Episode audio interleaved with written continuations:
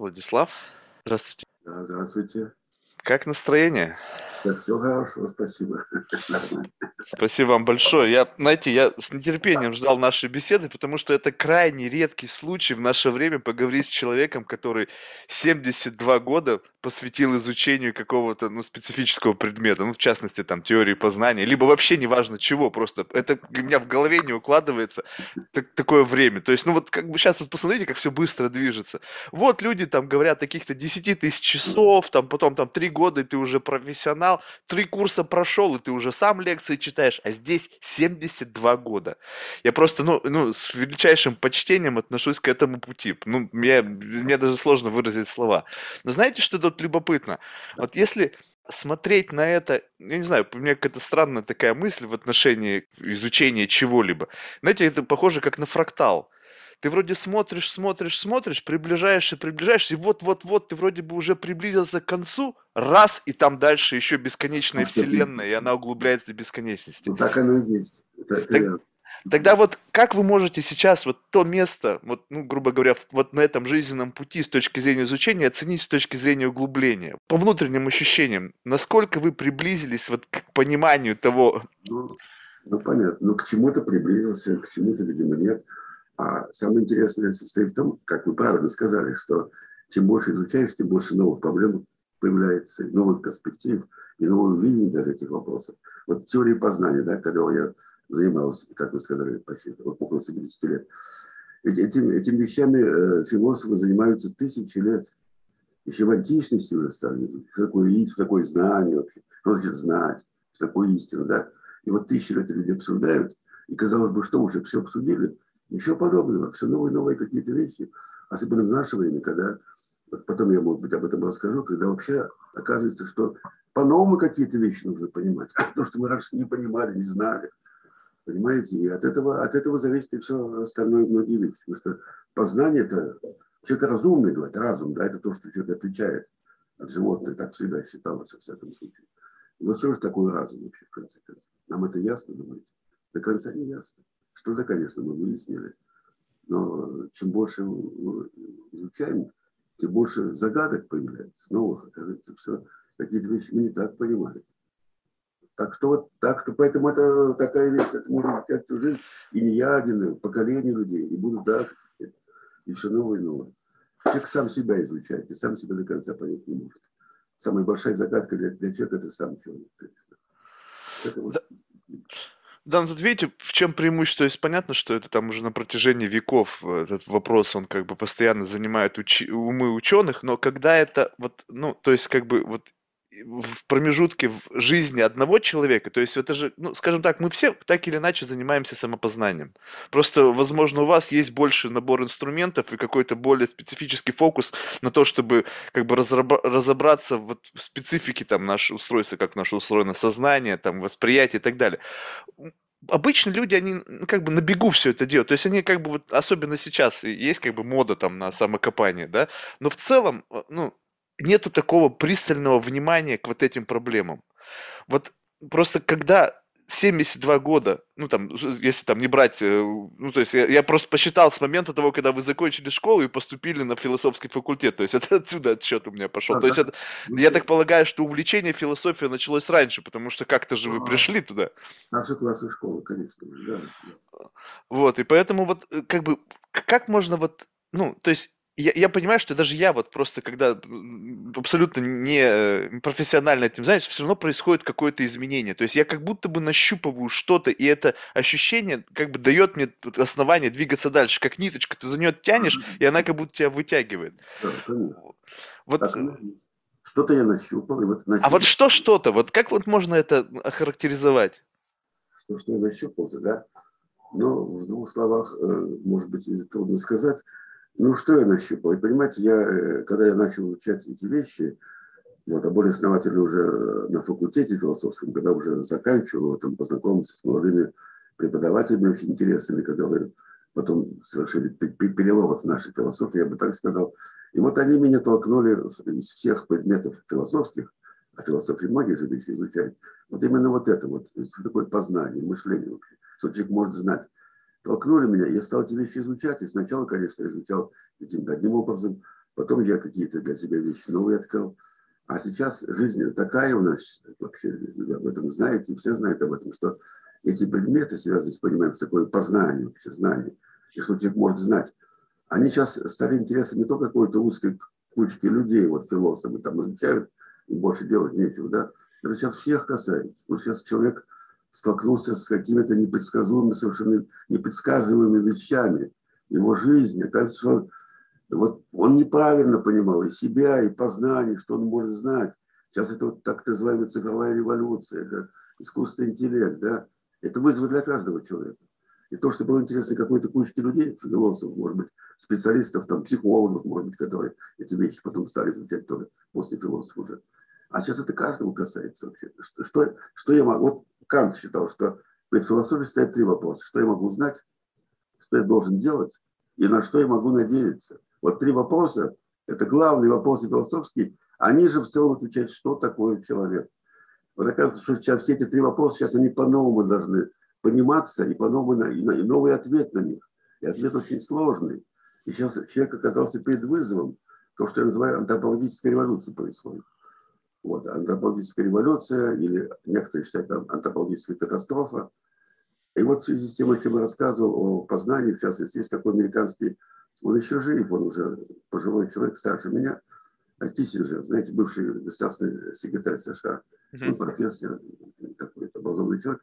Он три года тому назад посетил одну конференцию, посвященную вот искусственному интеллекту и так называемой обработке больших данных. И когда он вышел из этой конференции, он сказал, конец эпохи просвещения. Все, просвещение кончилось. То есть такого не было. Это, это, вот, это вызов для человека, то все происходит. И связано во многом с пониманием познания, что может человек знать вообще, насколько он разумен вообще. Не происходит этот искусственный интеллект его, и чем он отличает этого интеллекта, и как с этим интеллектом жить дальше вообще. Куда ему, так сказать, что с ним будет, он вообще сохранится или нет. То есть эти вот вопросы академические, казалось бы, они академическими остались, они сейчас оказались страшно жизненными и связанными с перспективами человека вообще. Что, что с ним будет? С будущим его, если угодно. Вот такой э, израильский историк, журналист Хариди написал книжку, может быть, вы знаете, это uh-huh. бестселлер, сейчас называется Homo Deus. Uh-huh. История будущего. Вот он об этом пишет. Вот это вот вызов для человека, да как был краткий курс истории, как бы краткая история будущего. Вот об, об этом будущем, как это будущее ожидает, и как вообще себя вести. И вот в этой ситуации оказывается, что философия – это не просто наука теоретическая, это практическая наука сейчас. Потому что сейчас идет речь о том, как вообще человеку самого себя определить и найти место в этом новом мире, каково его место, как ему себя вести по отношению к этой вот цифровизации, к этим умным машинам, как называемым вообще, как с ними взаимодействовать, и нужно ли вообще с ними взаимодействовать. Вот эти вопросы жизненные, да. Поэтому можно было жить веками, тысячелетиями. Философы там занимались этими сюжетами, ученые там что-то изучали там в мире в нашем, да. А люди знали, как жить. Ну, было ясно, что нужно делать, что делать нельзя. Вот, э, они могли знать то, что нужно для жизни, знать на все себе спокойненько, так сказать. И ученые занимаются там, очень умные люди, уважаемые, но непонятно, какое отношение к нашей жизни имеет то, чем они занимаются. А мы занимаемся своими делами. Все было Сейчас ничего не ясно. Сейчас все взрывается. Сейчас жизнь другая становится. Вот его, эта эпидемия, в частности, показала. Вот онлайн-образование, да, что это такое. Раньше это было немыслимо. Вот мы с вами сейчас беседуем. Это хорошо, это здорово, да. Новое пространство для человека. Свобода. А с другой стороны, кажется, что это масса, масса угроз и вызовов, которых раньше просто не было. Вот, значит, в этом смысле я читаю, я писал об этом. Я считаю, что философия нужна Э, не только философ, а более широкому кругу людей, тогда, когда какой-то кризис происходит в культуре, то есть кризис понимания ценностей. Вот. И так было всегда, вот высший расцвет философии был всегда, когда такие вот критические моменты были. Они были в античности, когда, так сказать, рушились традиции античные, там вот возникало что-то новое. Тогда вот был расцвет философии. Потом это вот 17-18 век, когда новая наука появилась, которая не похожа была на старую науку без философского обоснования непонятно было, как эта наука может, чем она должна заниматься. А сейчас вот тоже такой период, когда уже э, это, это практическая вещь. Проблемы этические, проблемы нравственные, проблемы ценностей, проблемы познавательные. Сейчас они, э, в общем, никто от них уйти сейчас не может. А вам не кажется, что это происходит из-за того, что как бы сместился некий фокус. То есть такое ощущение, что ну, вот все вот технологические, ну, вся эта технологическая революция, она выступает в роли некого раздражителя, и человек ищет ответы не внутри, а снаружи. И снаружи ему даются готовые ответы, ну, то есть, скажем, как жить, как думать, к, чего, что любить, что не любить. И, соответственно, вот этот вот, почему как бы кризис-то условно? Потому что ты перестал ориентироваться на себя, на свои какие-то внутренние ценности. У тебя внутренний компас уже не существует. Его заменили на GPS в твоем телефоне. Ну, условно я имею в виду. То есть морально-этический компас, он, он, он есть где-то в онлайн. И там да. тебе написано, как, что хорошо, что плохо, все, прописаны там правила новой этики и так далее. А внутри человек как бы, как бы забыл, что у него тоже внутри есть как бы вот этот вот набор необходимых вещей, который может являться топливом для мышления, для выявления направления для своего, как бы вот, ну, каких-то своих жизненных целей, устремлений. И в силу того, что вот этот раздражитель внешний, получается, что как бы человек стремительно меняется, а ведь происходит так, что этот раздражитель, он как бы вроде бы как бы рукотворный, потому что вот эти все технологии созданы человек, но человек уже не в полной мере управляет этим. То есть что-то создано, вот какой-то ящик Пандоры открылся, и все.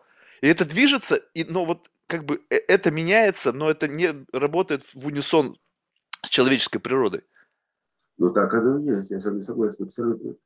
Этот человек создал какие-то вещи, эти вещи созданы человеком, как джин э, из бутылки вырвался, и потом начинает управлять самим человеком. Так вот сейчас к этому все идет, да. И действительно ему подсказать, как жить. То есть э, был раньше человек был как бы авто... человек до тех пор остается человеком, когда он остается самостоятельным, автономным, когда он сам принимает решения для себя, знает, как делать. А сейчас э, все больше и больше мы постепенно сосказываем такую ситуацию, когда внешняя подсказка, блядь, как тебе жить, да? И сейчас же пишут, что такой вот умный дом, такой умный дом, знаете, в связи с этим. Ага. Когда этот самый дом вам говорит, как, как, как, что, что купить, холодильник, знаете, какие продукты заказать, за вас закажет. Он лучше вас знает, что вам надо. Он знает. Вы сами не знаете себя. Он вас знает лучше, да? Потом сейчас же говорят о том, что можно вживить э, в нашу систему какие-то микрочипы, которые будут, так сказать, и, и, и изучать состояние вашего организма, да, заказывать вам лекарства. Вы, вы, вы рабом оказываетесь. Вы создали такое существо, которое диктует вам, как жить. Вот что я, вот как Кандер Степов должен делать. За вас эта машина придет, что вы должны делать? Он лучше вас знает, что вам нужно, да? То есть вы в раба превратились, в раба того, того устройства, которое вы сами, вы сами создали. Это, конечно, началось, э, это такой, так сказать, образ жизни, не сразу возник, постепенно готовился, и началось, я считаю, с истоки всего этого. Это 17 век, это когда возникла э, то, что называют иногда технолог... технотонная цивилизация, когда, так сказать, наука с технологией связалась. В античности этого не было, кстати. Вот в античности среди античных философов они очень точно различали познание, наука и технологии. Технология – это важная вещь ну, такое подсобное что-то. И не самая, так сказать, высоко оцениваемая деятельность была в области технологий. Там были, были какие-то технологии, не так много, но это было.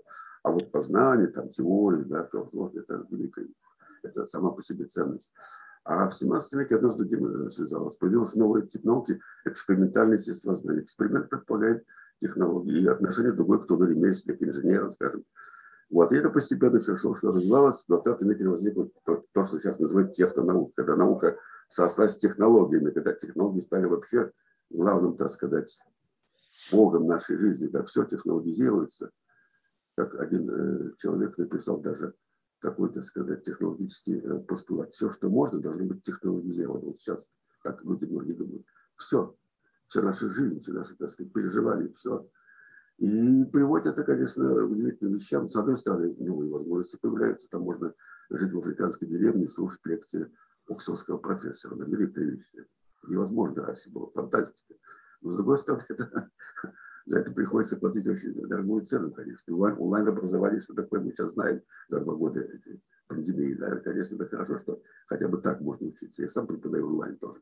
Лекции с. Но это не то, в общем-то. Вот, но и вот такая вот вещь, значит.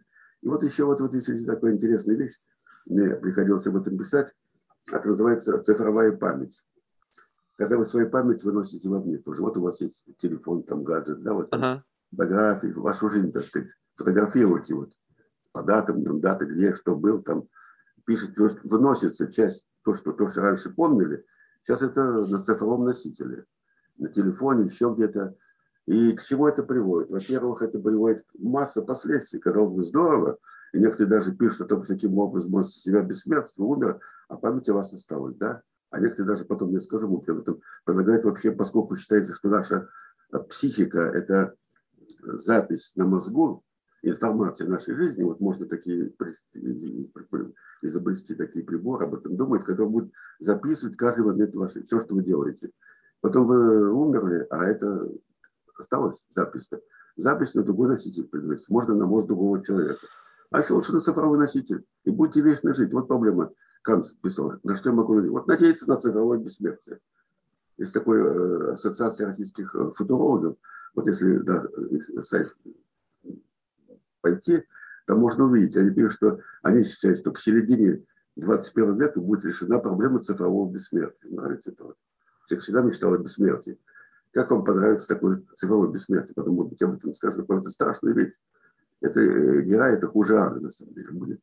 Вот. А сейчас вот о цифровой памяти. Значит, во-первых, если эта память вне вас, там, в телефоне, в компьютере, то есть возможность другому человеку взломать ее, кстати. Если вы полагаетесь на эту память внешне больше, чем на свою собственную память, доверяйте, он может вам изменить память. А что такое память? Это основа вашей личности.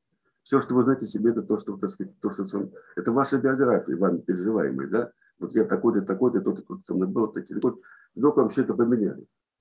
Кто вы такой вообще-то? Это раз. А второе, как ясно, что это э, запись о том, что с вами происходит на цифровом носителе, внешнем носителе, да, все записывается. Вот когда ваша память нормальная, обычная, э, человеческая, то вы что-то помните, что-то забываете. Вы не можете все помнить. Вы помните важные события вашей жизни. Какие-то вещи вы забываете, какие-то вещи вы не забываете, но не хотите часто вспоминать, потому что это неприятные для вас воспоминания. Может быть, вы как-то себя не очень хорошо вели, что-то еще с вами было. Это где-то в, в кладовой хранится, в подвале. Можете достать, если нужно, но без нужды доставать вы не будете. Какие-то вещи просто вытесняются в подсознании тоже. А цифровой все записывает.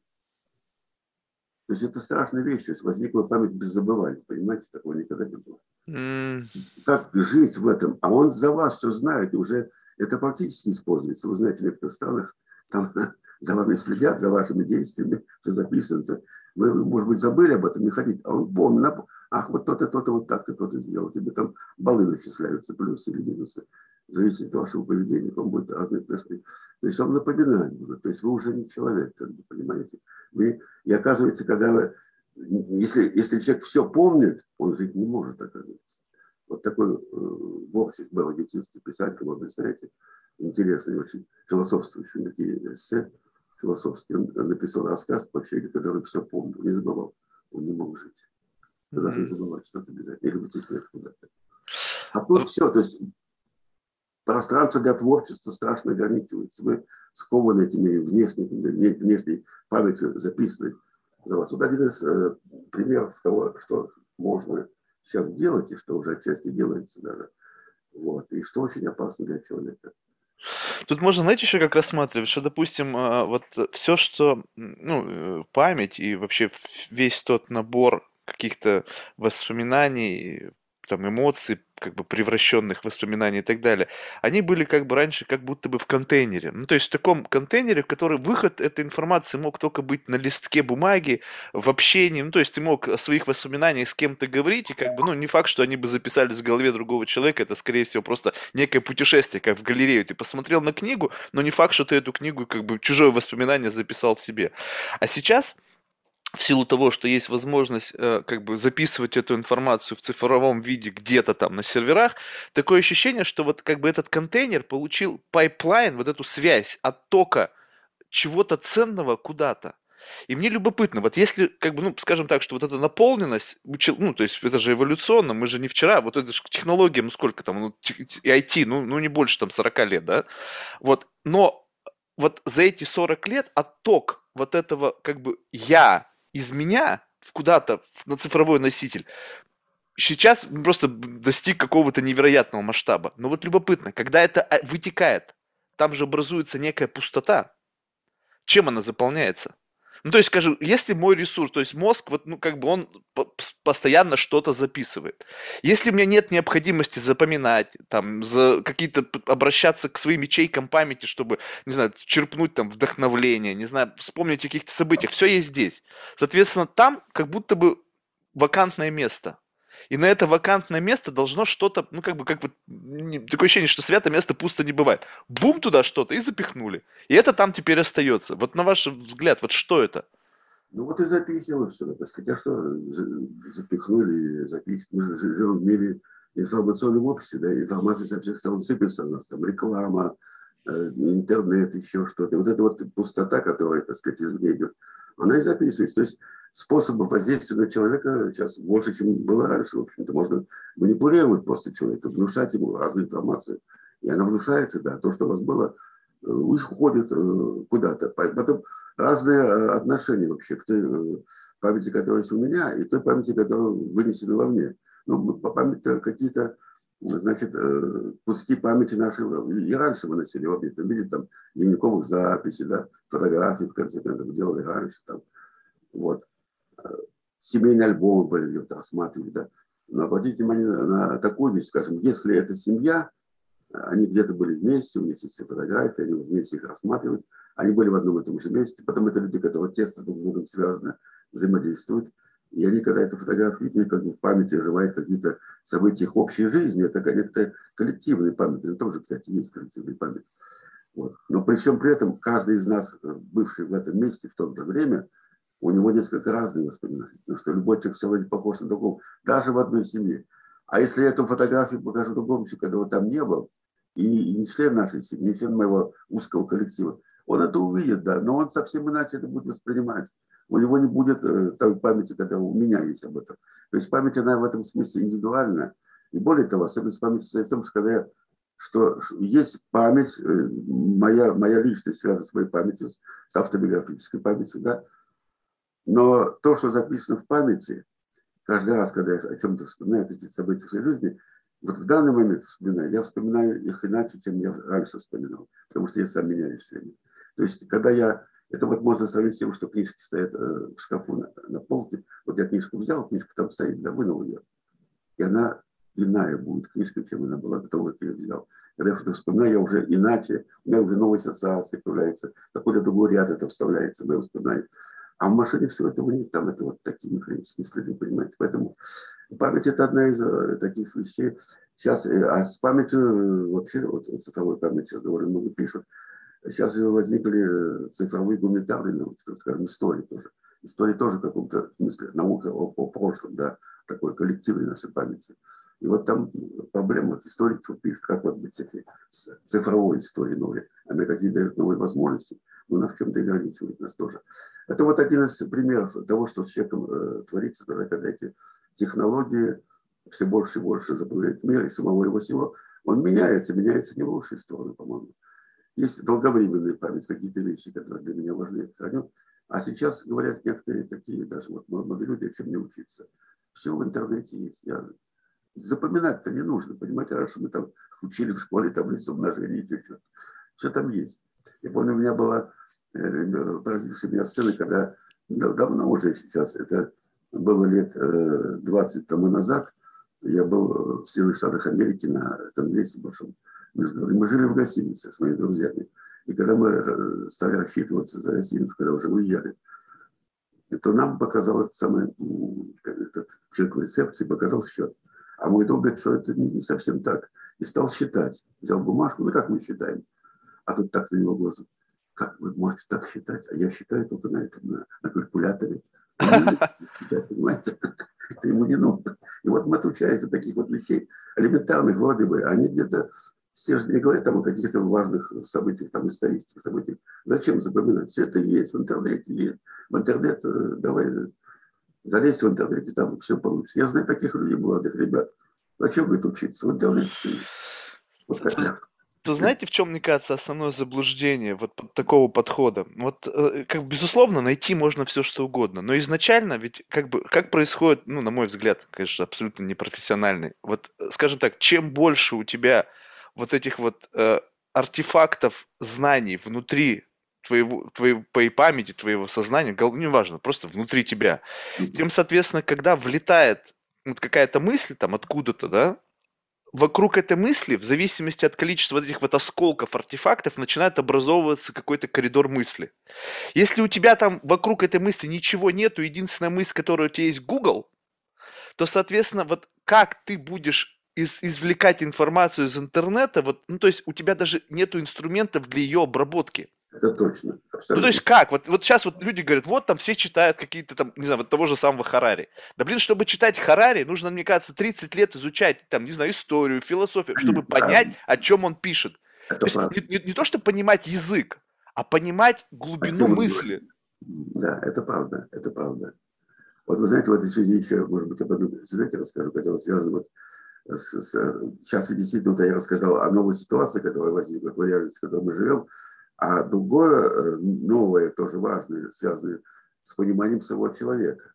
И вот еще это уже лет 50-60 тому назад возникла на территории США, потом это в мире распространилось, э, такая, такое новое научное направление, которое было названо когнитивная наука. То есть попытка понять все психические процессы человека ну, по аналогии или исходя из модели того, как работает искусственный интеллект. Вот это применяется все. То есть познание э, переживания ваши, все что угодно, ваши эмоции даже, как способ переработки информации. Того типа, как работает компьютер, если угодно, то есть на основе вычислений. И вот это сейчас не буду об этом рассказывать, это большой сюжет, там, так сказать, масса вещей. Там и потом изучение мозга подключилось вот в таком же плане. То есть сейчас наука мозг не переживает большой, большой взлет. И там есть интересные факты. Они пытаются понять эти процессы. Там масса фактов выяснена. Но до конца понять, как мозг работает, очень трудно, оказалось. И ученые, вот специалисты, изучающие мозг, которых я знаю, говорят так, что чем больше мы изучаем мозг, тем мы меньше понимаем, как он работает. Какие-то факты мы знаем, их много, они интересны, но в целом-то вообще, как это все, как эту картину понять. И мозг устроен, оказывается, сложнее, как считают, там больше связей между разными участками этого мозга, чем во всей Вселенной, может быть. Сложнейшая вещь. Это, хотя вот есть попытки понять как каким-то вот вычислительным образом, тем не менее. И вот там вы, э, много, так сказать, вещей любопытных очень, вот, фактов, которые нужно понять вообще, как их понять. Например, э, некоторые эксперименты якобы говорят о том, что у человека нет свободы воли. Вот мы обычно, чем, на чем жизнь основана? Вы что-то сделали, вы за это отвечаете. Вы, потому что могли этого не делать. Вы свободны. Вы сделали этот плохой поступок. Несите ответственность. То есть это разные вещи. Одно дело, я иду по улице, там э, корка от банана. Я поскользнулся, упал. И за кого-то задел. Почему задел? Извините, вот была корка, я не виноват. Это не виноват. Так, внешние причины на тебя подействовал. А когда я специально хожу, вот всех толкаю. Зачем ты это делаешь? Нельзя так себя вести. Вот это элементарная вещь, на, этом основана вся культура, вся, вся правовая система, кстати, да, проблема вины и ответственности. И вот ученые делали опыты такие, повторяли несколько раз, говорили, все получается. Вот человеку говорят так, что вот смотри, вот здесь вот, э, значит, когда ты захочешь поднять руку, руку просто поднять, вот, вот рукой рукой на кнопочку нажми. Такие опыты делались. И что, и что выяснялось? Якобы, что фиксировали работу мозга с точностью до миллисекунд. Оказалось, за несколько, за несколько миллисекунд до того, как человек захотел котелку, мозг уже этот процесс начал. Вывод, mm-hmm. что мозг управляет нами. Не мы мозгом, не мы наши, не мы хозяева, там мозг сам там ему захотел. А вам показалось, что это вы сделали. Но сейчас не, не будет там, это большая проблема, я об этом писал, кстати, специально, как эти опыты понимать, понимаете? Вот. Но представьте себе, если у человека нет свободы воли на самом деле, так сказать, это вообще, это вообще вся культура наша улица. Теперь еще одни эксперименты любопытнейшие. Э, некоторые, у нас некоторые люди писали об этом, что якобы будет, в принципе, можно будет э, в каком-то времени, через какое-то время, читать мысли другого человека. Mm-hmm. То есть я читаю ваши мысли. Как так жить-то может такое? Ну, вот. А, а опыты какие? Что значит? Ученые изучали Вот, значит, э, такая ситуация, что человек на что-то смотрит, там, на дерево, на дом, вот, э, и они изучали работу мозга этого, этого человека и выяснили, что когда человек вот какую-то картинку там имеет перед, перед собой в своем восприятии, какие-то участки мозга активируются в это время. Потом он что-то вспомнил, и тоже какие-то участки активируются. И потом на основании этих экспериментов многочисленных они другой эксперимент провели. Они не знают, что там он, на что смотрит, что ему, так сказать, показалось. Но они изучают мозг и смотрят, что какие-то участки мозга пришли, так сказать, э, в активное состояние. Они знают, что это, э, это вот, вот активизация этих участков связана с такими-то картинками, с такими, так сказать, образами. И когда вот у тебя такой-то, да, у меня был такой-то образ. А что делается, что в принципе можем расшифровать. В мозгу уже записывается вся информация, когда он с нами происходит, на каких-то участках. Если мы сможем расшифровать, каким образом эта информация, так сказать, кодируется, как она записывается, тогда, изучая только мозг, я могу знать, о чем вы думаете, что вы видите, какие вам сны приснились в это время. Но если бы это было возможно, тогда это вообще тоже конец, по-моему, общества. Тогда мы уже не человек, э, за вами следят, вы, может быть, управляемы, может, на ваш мозг подействует. Вот, но я думаю, что это страхи привычки, об этом тоже специально исследователи все. На самом деле, какие-то в простейших случаях это есть, в сложных случаях так не получается. Скажем, я в это время мыслю о теории относительности, да, размышляю. И вы, вы следует, записываете мой мозг. Но если ни черта не понимаете, что это мы мозг не изучали, вы никогда не поймете вообще. Не говоря о том, что вообще мозг очень сложно устроен. Да? Но я хочу сказать, вот какие, то сказать, вещи сейчас обсуждаются, которые в самом деле ставят под вопрос то, что мы привыкли, естественно, считать, что человек – это человек. Вот он такой, у него такие-то качества человеческие, когда он делает человек, когда он свобода выбора, он самостоятельный. Конечно, мы долго понимаем вообще-то. И когда я с вами беседую там, с каким-то близким человеком, я примерно догадываюсь, о чем он думает, и пытаюсь как бы понять его позицию. Но это другое совсем. Это не чтение, так сказать, важных мыслей а чтение мысли э, в буквальном смысле слова. Это вещь, так сказать, э, ставящая под вопрос вообще основы нашей культуры всегда. И общественная жизнь, даже любой культуры, не просто там западный, восточный, любая самая простая культура, ну, там люди в Африке живут в племени, все равно у них есть понимание, что ты что-то сделал плохое, ты за это отвечаешь. Вот это вот ответственность и свобода была, да. Даже там внешней свободы, никакой демократии там, может быть, нет да, вообще. Но свобода за свои дела в любом обществе есть. то, что да, без него жить нельзя. Поэтому, если это было иначе, то все бы развалилось, конечно. А вот, кстати, вот эта вот э, э, любопытная вещь, что когда мы смотрим на что-то, ну, какое-то там событие, предмет, мы воспринимаем это все равно по-разному. То есть для того, чтобы у нас с вами возникла как бы вот более-менее единая какая-то линия, ну, то есть, скажем так, что мы с вами на одно событие смотрим одинаково, мы должны очень сильно сонастраиваться. То есть, вот как бы проверять, вот ты что видишь, вот это, вот ну, даже предмет, да, вот у тебя красный, какой красный? Как вот, как вот этот красный или как вот этот? То есть, мы проверили там какое-то гигантское количество дата-поинтов, сверились, вывели наш уровень понимания на единый, как бы вот какой-то уровень, и тогда мы говорим о вещах и как бы понимаем, и в, и в вашем, и в моем сознании они отзываются получается плюс-минус одинаково. Но это требует большого вот какого-то совместного совместной работы, чтобы вот это, как правило, происходит в людях, которые очень долго общаются. То есть это как члены семьи, близкие друзья, потому что постоянно идет проверка вот этих вот как бы с, с, у, выравнивания нашего понимания. А э, в современном обществе, где как бы мы, являясь членом какой-то там какого-то бабла, то есть потом еще как бы жителям какого-то города, то есть какой-то социокультурной среды и так далее. И плюс еще есть интернет, который вбрасывает нам дополнительные смыслы. Соответственно, получается такой микс. Все общаются абсолютно как бы какими-то короткими фразами, какими-то там постами. Соответственно, уровень понимания и отношения к одному и тому же событию, он вообще совершенно разный. Ну, то есть мы говорим как будто бы об одном, но я, если бы заставили нас описать, там, нарисуй вот это, что ты видишь, я бы нарисовал слона, ты бы мне нарисовал там бегемота. То есть как вот можно, вот, э, не знаю, попытаться выявить, как, какой-то вот, отработать определенный механизм сонастройки восприятия? Вот это одна из проблем, да, это одна из э, основных проблем. Одна проблема, я сказал, это индивидуальная автономия, когда человек автономное существо, свободное существо в своих поступках, да, отвечающее за, за себя, за свою жизнь. И если автономии это нет, вот, так сказать, то не человек уже.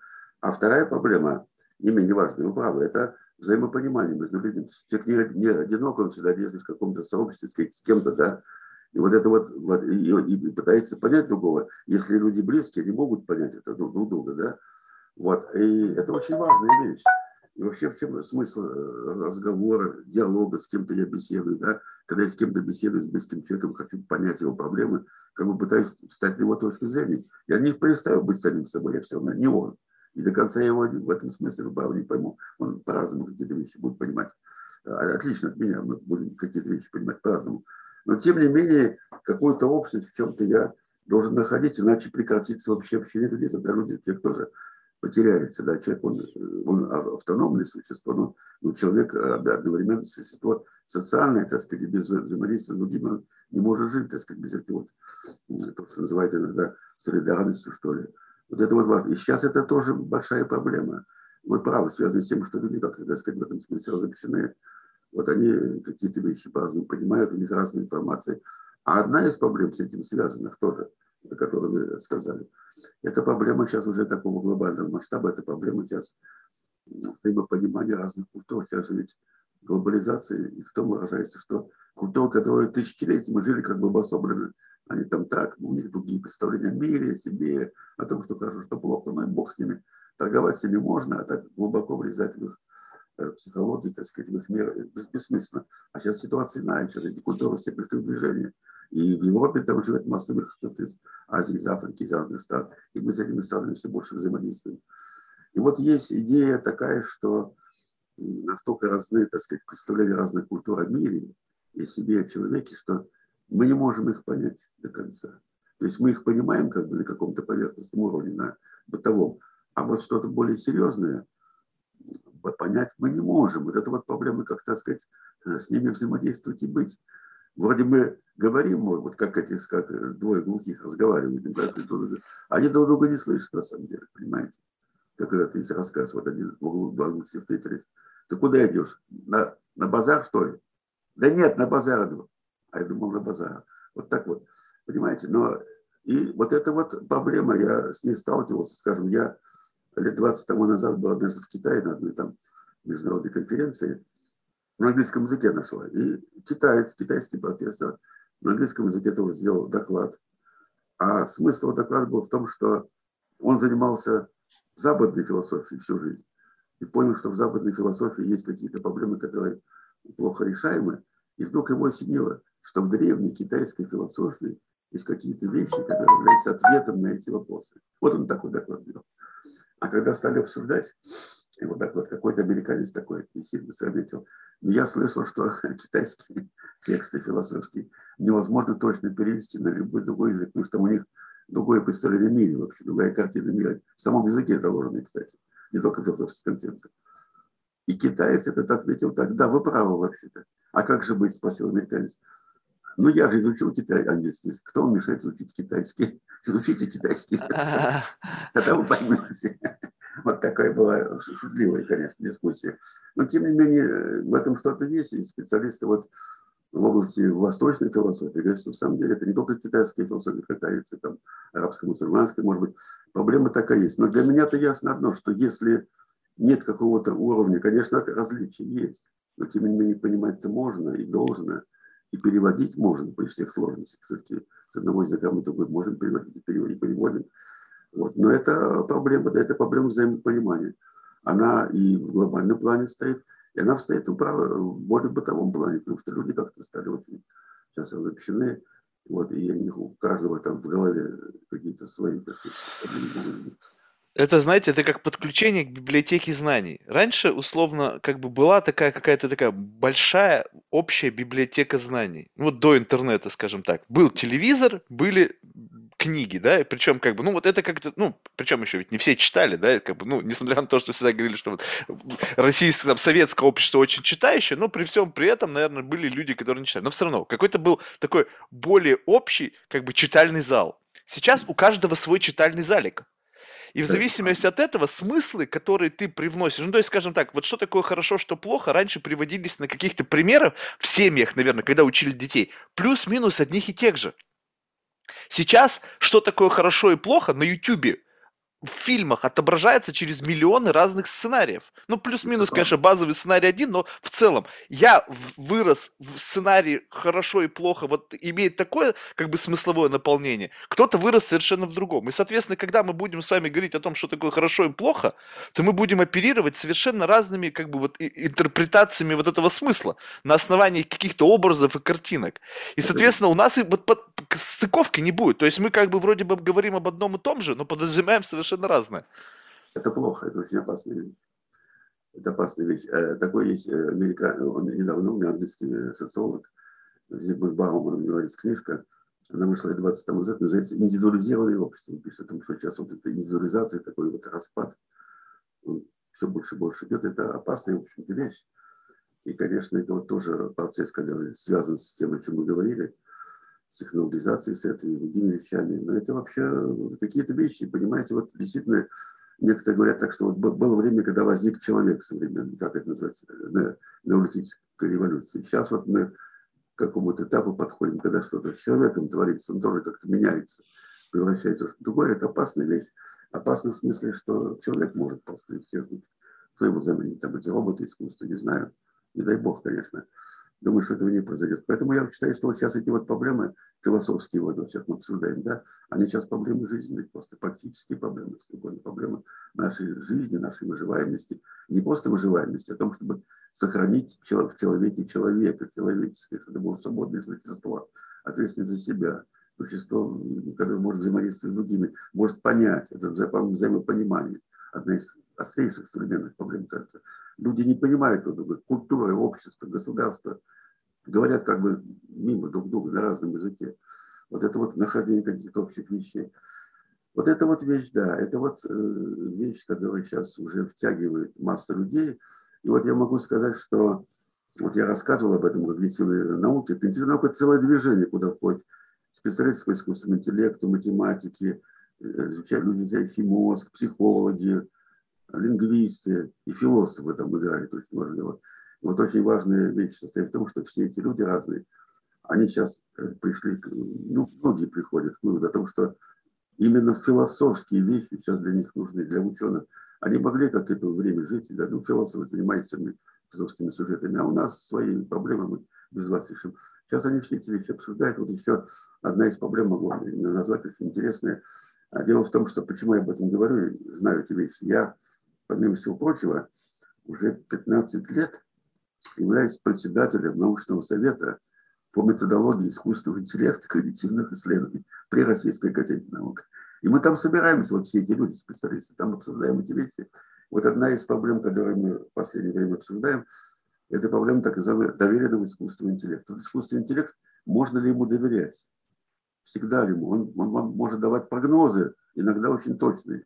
Иногда не точные, кстати, ошибочные. И вот если мы ему просто доверимся, то в каких случаях можно доверять, а в каких случаях нельзя доверять. Вот целая проблема. Более того, Президиум Академии наук поручил нашему совету разработать критерии доверия искусственному интеллекту. Вот это вот новое существо, искусственный интеллект. Проблема доверия вроде бы казалось раньше относится к доверию между людьми. Я кому-то доверяю, кому-то нет. Доверяю на основании чего-то. То есть я не просто так вот всем доверяю.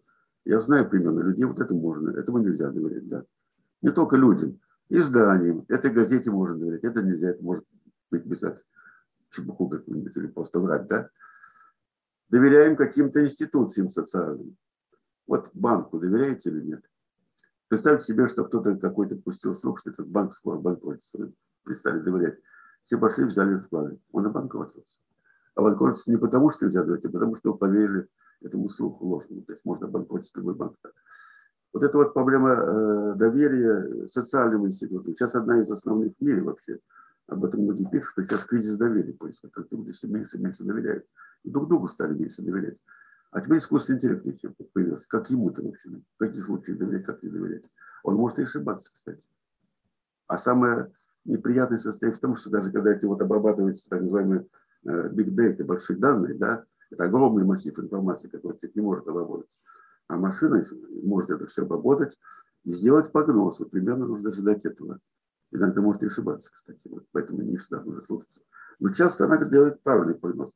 Если даже прогноз правильный, а вы не понимаете, как этот вывод сделан. То есть вы не понимаете. Раньше, когда вы, ну, наука даже, если наука вот предсказывает, что вот, вот этот мы запустили какой-то там э, в космос, да, аппарат космический, он будет в такой-то момент времени там, предсказывает его поведение, это, знаем, на чем это основано, понимаем почему, всегда можно объяснить, если вам угодно, есть теории научные, расчеты.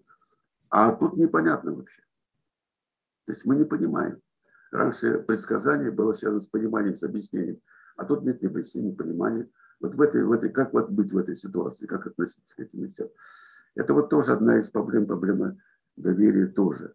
Вот, поэтому вот э, такая вот вещь, э, проблема этих великих множеств, я только некоторых сказал. И вот поэтому это вот старая такая философская дисциплина, которая 2000 лет, да, теория познания, познания, мышления, интеллект, разум, что такое, да, что такое психика. А вот, а вот это же ну, любопытно.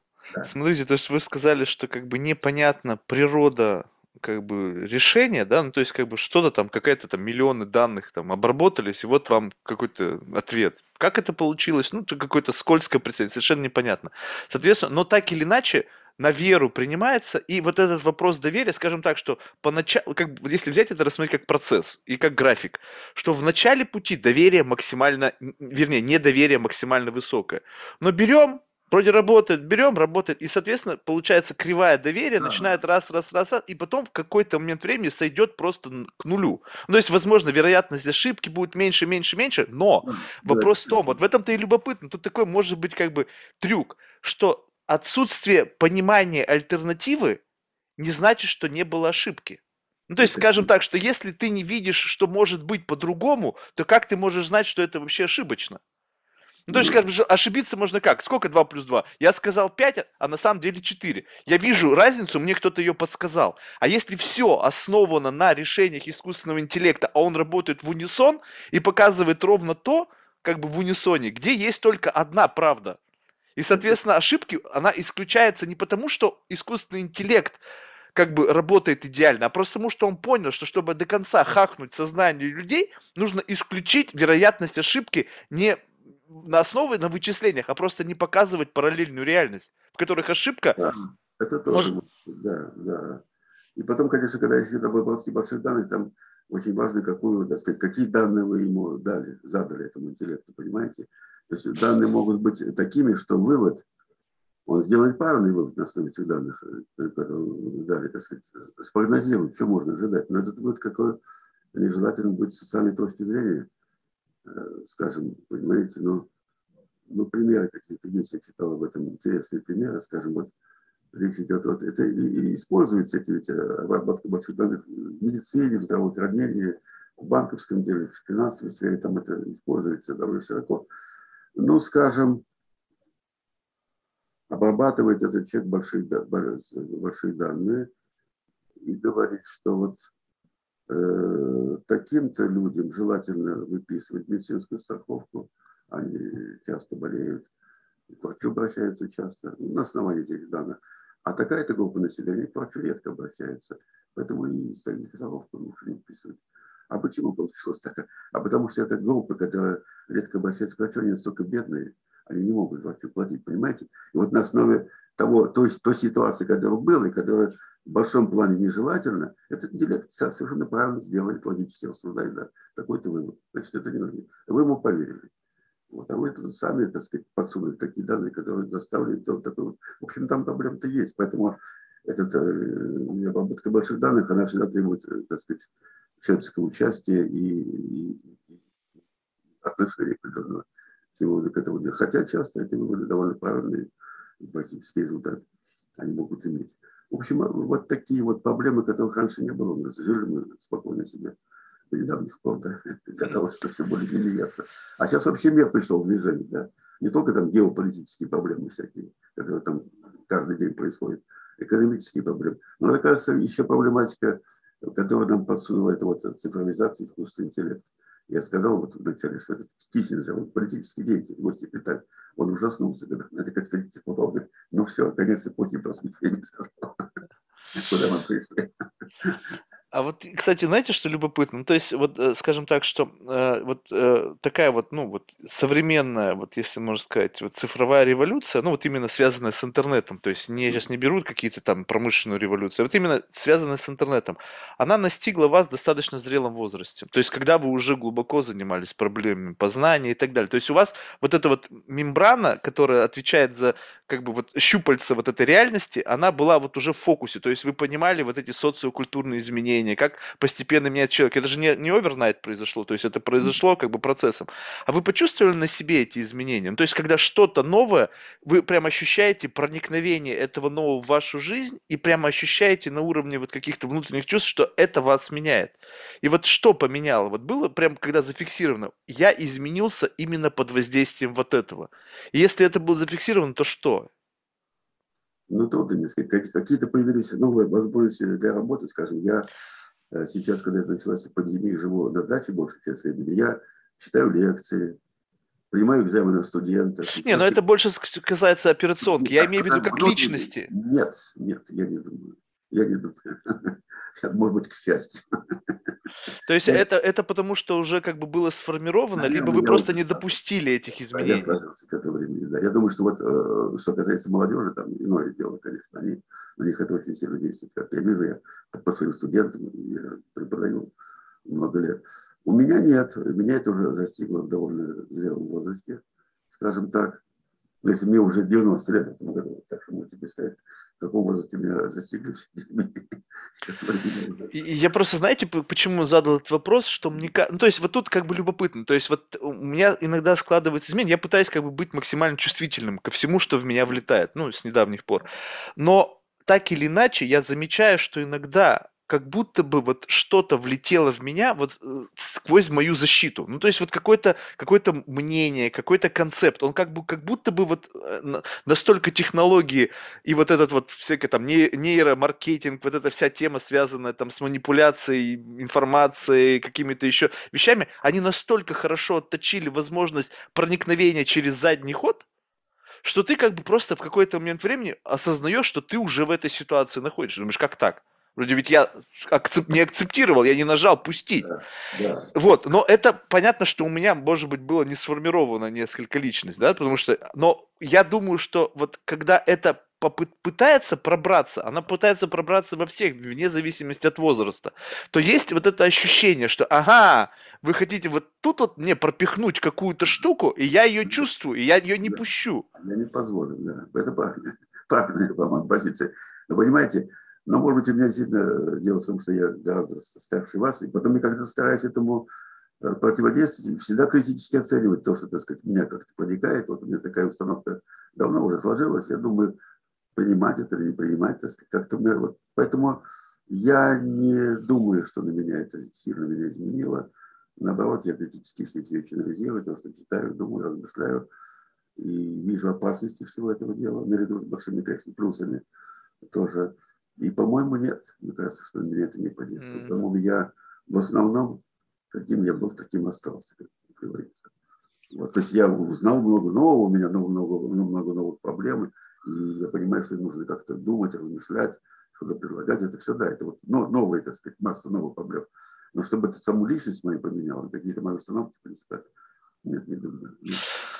Именно поэтому, наверное, очень важно участие людей вот с вашим experience ом в работе над вот этими всеми новыми технологиями. Потому что те, та молодежь, которая, грубо говоря, вот сейчас там на, на, на пике вот этой вот науки находится, они уже под воздействием этого находятся. То есть это как будто бы взгляд изнутри, а да. нужен взгляд снаружи. Потому вот не, про, не, не про вирусирование, ну как бы, когда вот этого, ну, грубо говоря, вирус этот еще не захватил тебя. Я сейчас не говорю о том, что это плохо. То есть, безусловно, у этого есть, безусловно, гигантские плюсы. Но это же все должно работать как бы извне. Ты, то есть ты да. не можешь, будучи адептом, не знаю, там, фашизма, смотреть на то, насколько фашизм хорош или плох. Ну, то есть как, как ты можешь это решить? Это верно, это, это правда. То есть взгляд извне очень важен, взгляд извне. То есть выйти за, за пределы. А ты не можешь выйти. То есть как можно выйти, если вот ты это, это и есть вот это, вот эта реальность, это ты. Вот, вот это беда. То есть люди уже, так сказать, попали в, это, в этот поток уже с юных лет, они уже в этом потоке несутся, и со стороны, видите, посмотреть никак не могут. Это вот, да, это, это проблема, брат, одна из проблем. Тут масса проблем, и образовательных, и каких угодно. А вот когда вот эти дискуссии происходят, ведь наверняка при обсуждениях есть люди, ну, скажем так, моего поколения, скажем так, ну там, не знаю, 30-40 лет. Вот э, когда э, вот происходит обсуждение тех или иных проблем, вот как бы из передовой IT-науки, я не говорю сейчас философию, с вами тут сложно будет спорить, но вот те вещи, которые как бы вы ну, не можете э, с точки зрения вот хотя бы технологической части, ну то есть вы не можете написать этот код, вы, может быть, не, не, не понимаете природу, там, как эта база данных обрабатывает, а он считает, что раз он может, значит у него есть некий уровень превосходства, и он рассматривает вас, вот какие-то вещи, какие-то ваши суждения, ой, там какие-то динозавры рассуждают там о чем-то, говорят, как они ни хрена не понимают, все, они там доживают свой век, и мы будем править дальше миром. Вот этот вот конфликт, вы чувствуете вот природу как бы заблуждений этих людей или как бы природу того, что они ну, либо мелко копают, либо они вообще, у них фокус совершенно другой, и они не видят чего-то большого, там, слона не видят прямо перед глазами. Вот что, вот как можно охарактеризовать то, что как вот, то есть это заблуждение, либо это просто разная модель мира, в которой вот как-то вы живете одновременно, и вы, и их реальность, они как-то вот просто, ну, не со... живут параллельно. Да, понимаете, дело в том, что такие люди, э, наверное, есть. Я не так часто с ними сталкивался, правда. В этой связи я хочу вам привести один пример. Два года тому назад э, сберегательный банк, знаете, да, он теперь уже не, не сберегательный, а Сбер называется. Может, это Сбер занимается всем чем угодно. Вот, в частности, этому Сберу было поручено заниматься искусственным интеллектом. Дали большие деньги, у них там есть большая группа людей, которые этим занимаются. Молодые относительно, как вы говорите, я этих людей знаю. Вот. И они специалисты в этих вещах очень хорошие. У них там идея построить общий искусственный интеллект, создать его. Uh-huh. Будет решать, так сказать, масса проблем, которые до сих пор этот интеллект не решал. Вот. И два года тому назад у них была большая такая конференция. Ну, очень много там было людей, участников, в том числе там и Путин даже выступал, президент наш. И они э, строили такую вот секцию или семинар под названием «Философские проблемы искусственного интеллекта». Я там выступал тоже, у нас была дискуссия большая, вот там были разные точки зрения, в том числе и такие, когда вы говорили. Но вот человек, когда этим занимается, в Сбербанк, Сбер, в этом Сбере, а, значит, Ефимов Альберт, Владимирович, он толковый человек и сам очень хорошо знает философский проблемы искусства, как у меня разумная позиция. И вот, э, да, у нас была дискуссия, некоторые люди вот примерно с таких позиций, как вы говорите, выступали, были другие позиции. И сам Ефимов как раз занимает другую позицию, близкую к моей позиции, кстати. Хотя он сам да, довольно молодой человек, ему около 40 лет примерно. Вот, но это да, это, это, это, это, это проблема, да, это э, не только дело в том, что эти люди были захвачены этим потоком, потому что они более молодые, чем я, но и, наверное, какое-то уже мировоззрение формируется. Но, но мне кажется, это вещи, если идти по этому пути, просто мы что-то потеряем очень много, человек потеряет. Вот, поэтому и какие-то люди разумные есть. У меня же студентов полно, студентов вообще у меня там лет по, по 20, даже меньше. Вот как-то у них... А может быть такое, что то, что вы считаете, что потеряем, является ценностью только для людей вот поколения, где это было ценностью. Ну, скажем так, что помните, наверное, вот если взять, отмотать там лет на 300 назад, да, то, наверное, ценности, вот какие-то вот, ну, ну как бы вот такие как бы базовые ценности были другие. И, и в новом времени, когда вот это просто сменились там какие-то бытовые проблемы, сменилось все остальное, это уже ценностью не является. Ну, вот, допустим, там лошади. Раньше были конокрады, да, их там судили, там это было лошадь, это было чуть ли там не наше все, там на ней там пахать и там и скакать и все что угодно угодно. Сейчас этой проблемы нету. И как бы говорить о том, что вот как бы мы потеряем это там туда-сюда, вроде бы как бы бессмысленно. И может быть вот то, что является ценностью для вас, оно не является ценностью для других. И тогда вопрос, вот ценности, они незыблемы? Ну, то есть вот я сейчас не говорю о человеческой ценности, да, там жизнь человека, там честность, вот такие как бы постулатные вещи, хотя тоже, в принципе, в настоящее время тут многое ставится под сомнение. Ну, то есть можно ли говорить о том, что ценность, она напрямую привязана к поколению? Что вот следующее поколение изменилось что-то, и это уже не является вот такой ценностью. И поэтому, как бы, ну, люди к этому относятся так, что, как бы, ну, а что, для меня это вообще ничего не значит. Ну да, э, это вопрос, вопрос э, серьезный, фундаментальный. Конечно, ценности э, разные. Во-первых, я скажу, в разных культурах, несколько разные ценности. Так сказать, там, в китайской культуре, в индийской какие-то вещи, так сказать, понимаете, знаете, чем европейскому. Вот у разных религий, так сказать, разные представления в человеке, о том, что важно, что, что не важно для него. Это верно. Вот. Есть люди образованные, не образованные, исторически что-то меняется, это, это верно. Но я говорил, вот как я говорил, сейчас еще раз хочу это подчеркнуть, я говорю о том, что ну, в конце концов потом э, могут меняться представления, меняются. Вот Э, политические ценности. Вот демократия важна или не важна? Для кого-то она не важна, да, монархия лучше, а для кого-то, для каких-то где-то вот без такой политической свободы жить нельзя. Это, поэтому споры на эту тему и дискуссии, и борьба даже по этим вопросам, она была, есть и будет. Я говорю о другом, что есть какие-то ценности, которые придают человека, вообще любого человека, где бы ни жил, там, какой-то в африканской деревушке, там, не знаю, где, где люди вообще могут жить. Первое. Человек отвечает за свои поступки. Элементарные вещи. Если он вообще не отвечает, это уже не человек. То с ним что угодно может делать. Это, это проект свободы воли, свободы выбора, о котором мы говорили. Да? Вот. Человек вместе с тем должен быть относиться, относиться с другими, понимать других людей. Он не один живет, он живет в каком-то коллективе, да. пусть это маленькая деревня, должны друг друга понимать, каких вещах говорить, как, а понимание предполагает некоторые общность взглядов на какие-то вещи. Вот это вот взаимопонимание, это ценность, признание друг друга. В любой, независимо, независимо от политического строя, деспотии, может быть, все равно. Вот эти вещи, вот я говорю об этих вещах, вот эти ценности остаются. Другие ценности могут меняться. Могут быть большие споры, они сейчас идут в мире, мы знаем, да, то, что для одного поколения, для старшего было важно. Для молодежи не так важно, да. Молодежь сейчас иначе относится, может быть, чтению книг, больше предпочитает пользоваться интернетом, там, еще чем-то, но много других вещей. Какие-то еще вещи, так сказать. Вот. Раньше, например, развод это было вообще горе, трагедия. Сейчас люди масса разводятся, считают, что ну, развелись это плохо, но может как-то пережить эту ситуацию. Вот так что много меняется и будет меняться. И человек в этом смысле будет меняться, он не может оставаться тем и тем. И, наверное, человек стремится жить лучше, так сказать, как он считает. В этом смысле вы правы. Но я хотел сказать о другом, что чтобы сам человек как человек не исчез, не заменился просто машиной. Вот об этом речь идет. Если он не хочет, ну тогда уже ничего не сделаешь. Он и станет рабом машины или сам машину превратится, не знаю. Но тогда не называйте его человеком. Сейчас идея, кстати, пост человека есть такая, может быть. Uh-huh, uh-huh.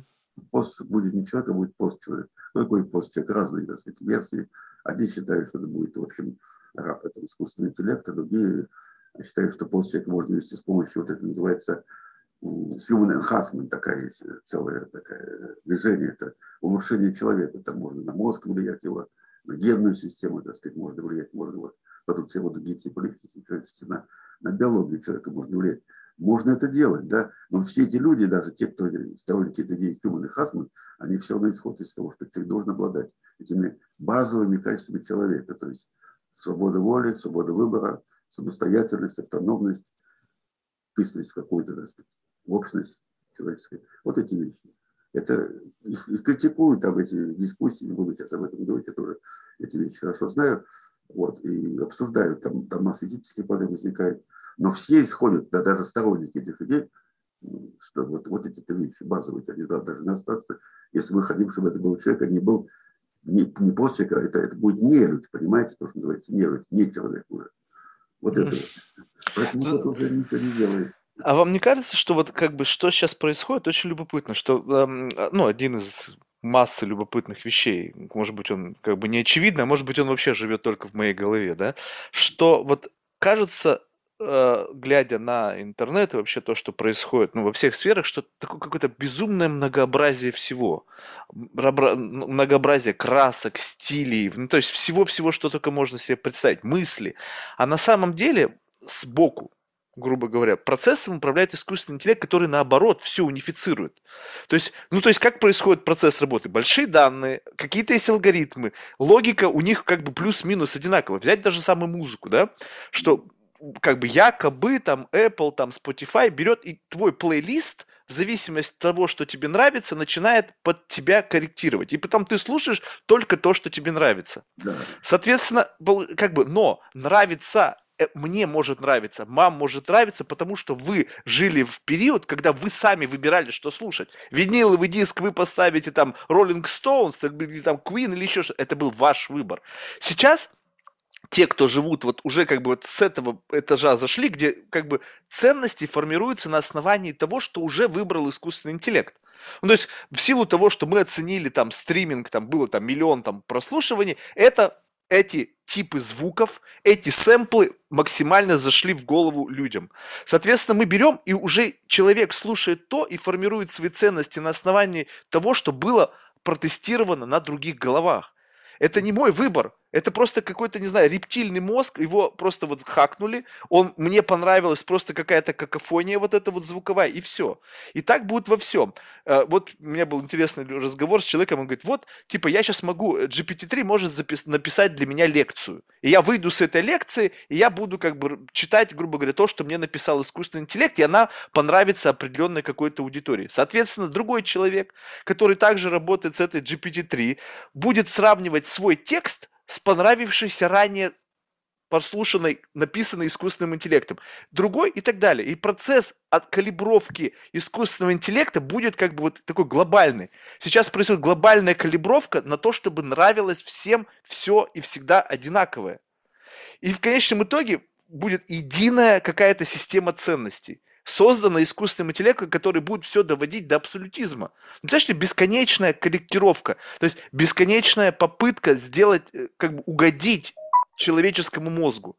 И ведь поскольку все, ну, грубо говоря, так или иначе, все IT-комьюнити э, пользуются, как бы, ну, движутся в одном направлении, они будут копировать друг друга. И мы очнемся в какой-то момент времени, когда фильм будет нравиться всем. Музыка любая будет нравиться всем. Книга будет нравиться всем одинаково. У нас не будет разночтений, потому что не будет коммерчески выгодно создавать книгу, которая понравится меньшинству. Зачем? Экономически невыгодно. Давайте создавать книгу, которая понравится большинству. Соответственно, меньшинство будет просто как бы, ну, как бы маргани... маргиналами станут они. То есть, и в конечном итоге никто не захочет быть маргиналом, все впрыгнут в эту историю. И все будем одинаковые. Нет да. такого ощущения? Нет, э, такое ощущение есть, вы абсолютно правы. Э, такое ощущение, такая опасность, она существует, потому что этот искусственный интеллект, обрабатывая все эти данные, будет, конечно, давать предсказания на основе того, что было до сих пор. Да? То есть пространство для творчества, для инноваций, оно все будет все больше и более узким, оно будет суживаться, да? все будет подгоняться под единый какой-то вот шаблон. Это вот опасная вещь, это вот это вот гомогенизация такая, так сказать, уравнивание. Это, это, это, это конец, это конец для разнообразия, для творчества, потому что я вот об этом раньше-то говорил, о том, что э, при взаимопонимании очень важно, чтобы были какие-то общие, так сказать, вещи, иначе нельзя друг понимать. Но очень важно и разнообразие.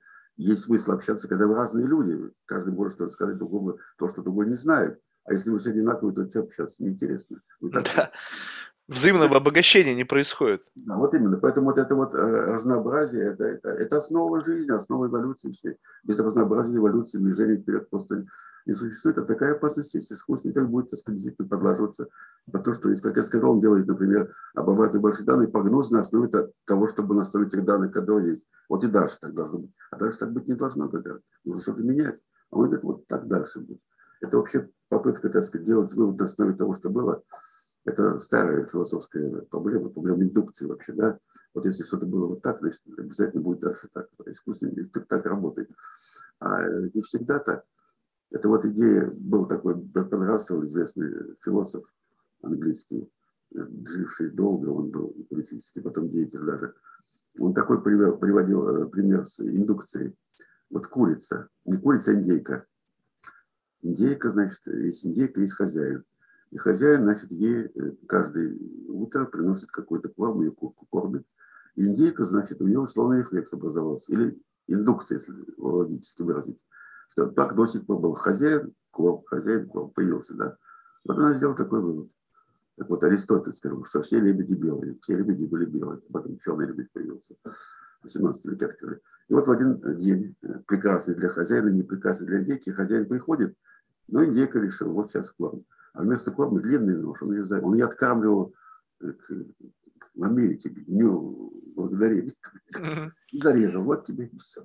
А искусственный, а искусственный да, вот так было до сих пор. Значит, погруз, так будет дальше. А жизнь иначе устроена. Конечно, человек должен менять что-то. И меняется. Вот он и человек, что без разнообразия, без изменений, без каких-то инноваций творческих, все становится жизненным.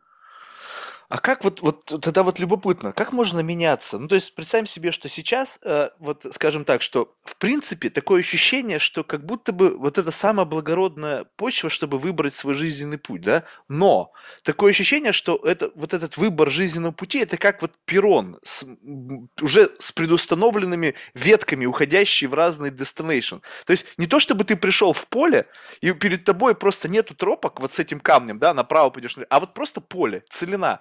И ты говоришь, а, туда. И пошел. И как там будет, что, непонятно. Сейчас такое ощущение, что даже выбор того, что делать, тестируется на основании того, насколько это в тренде ага, я пойду заниматься искусственным интеллектом. Почему? Потому что это там мне даст работу. В принципе, да, было да, такое плюс-минус всегда. Да, потому что как бы учись, пойди в институт, там стань инженером, будешь делать противовоенную оборону заниматься, там еще что-то. То есть был какой-то условный вектор, но такое ощущение, что сейчас, как бы, если раньше это как бы просто надиктовывалось мнением общества, родителей, то сейчас как бы это можно как, как будто бы оцифровано. То есть у тебя реально есть скоринг, чем нужно заниматься для того, да. чтобы как бы попасть туда. Какую-то заведомую цель, какую-то там, не знаю, ну, нирвану.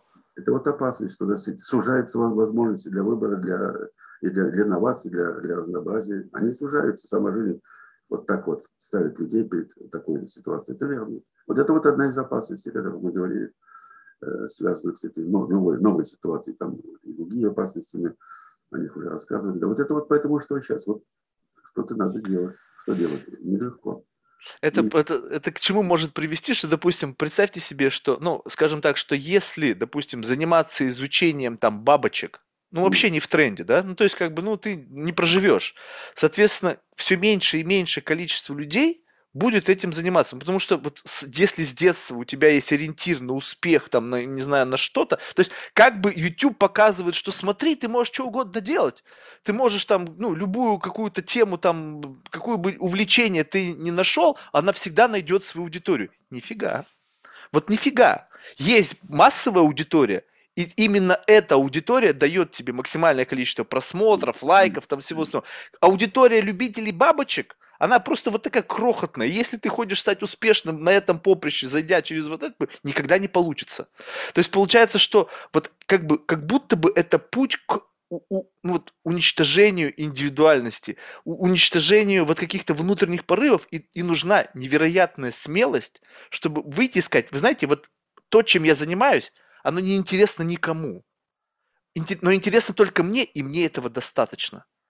Вот мне не важен внешний сигнал, мне не важно ваше одобрение, мне не важно ничего из вашего там вот мира, где э, вот это не ценится. И я буду этим заниматься, поскольку вот я чувствую в этом э, какую-то предрасположенность.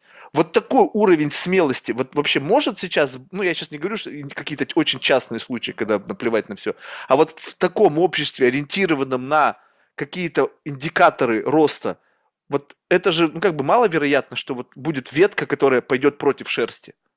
Да, это маловероятно. К сожалению, это маловероятно. Вот вы насчет бабочек рассказали, сказали, да, как пример. Я помню, что в советские годы был такой у нас человек, биолог по фамилии Любящев. Он как раз занимался э, энтомологией, вот, в частности, бабочек изучал. Ну, такой чудной человек. Ну, хотя в те годы это считалось, в общем, вполне нормальной специализация в области биологии. Он интересен тем, что он, изучая этих бабочек и, и других, так сказать, такого типа живых существ, он ряд идей разработал, которые э, были преподнесены как критика некоторых постулатов дарвиновской теории эволюции, кстати. Свою теорию эволюции разработал. Его мало кто понимал, но тем не менее он стал популярным человеком. Вот, я его даже однажды, однажды застал, а такой был писатель Данил Гранин, может быть, вы о нем слышали, он написал об этом человеке книгу целую под названием «Это странная жизнь». Вот такой странный человек, а по-своему любопытный, оригинальный, изучал бабочек. Вот, пожалуйста. Вот, потом этого изучения. А, ну вот вы как раз, получается, сейчас опровергли мою версию. Получается, что даже тогда это было странностью. То есть не, уж, не говорить о том, что сейчас-то уж это понятно, подавно. Если уж тогда было странно, сейчас это вообще за гранью добра и зла. Странный его идеи, он, он посмел, так сказать, к теории Дарвина, казалось, теорию признанной как бы чудной человек. Ну, был интересный оригинал был такой. Это его публиковали, печатали, даже выступал там где-то. Нет, ну, странный был тем не сейчас вот это вот, как бы, э, вот это же тоже любопытно, что даже странность в настоящее время она как бы, как бы создана из микроинженерии. То есть странность – это какая-то комбинация существующих трендов, и ты просто на себя вот этот экзоскелет из каких-то кусков надеваешь. То есть я вообще, в принципе, сейчас вот все, что меня окружает, я не верю в э, истинную природу происходящего. Я не вижу, что это органически. Я думаю, что это, ну, ну, я не знаю, может быть, это мое заблуждение, цинизм, как угодно. Я просто не верю, что сейчас могут появляться известные вот такие уникальные угловатые личности. Да, вот ну, есть... А? Думаю, что они личности это все-таки есть. По крайней мере, вот э, тех людей, которых я знаю, наблюдают. Ну, какого возраста? То есть, вот как бы они были такие до интернета, тогда они можно были, поверить. Были до ну, ну, вот это другое дело. Я ну, про, про то, как это вот сейчас появляется. Нет, ну почему? Вот у нас есть э, ребята в нашем институте интересные, поселок там, например, поселок 5 очень интересные люди, ведь они в эпоху интернета уже появились и сложились, и работают. Вот у нас там, где работают в моем секторе. Нет, такие люди есть. Студенты у меня, вот я преподаю философию студентам. И вот студенты, ребята молодые после школы приходят.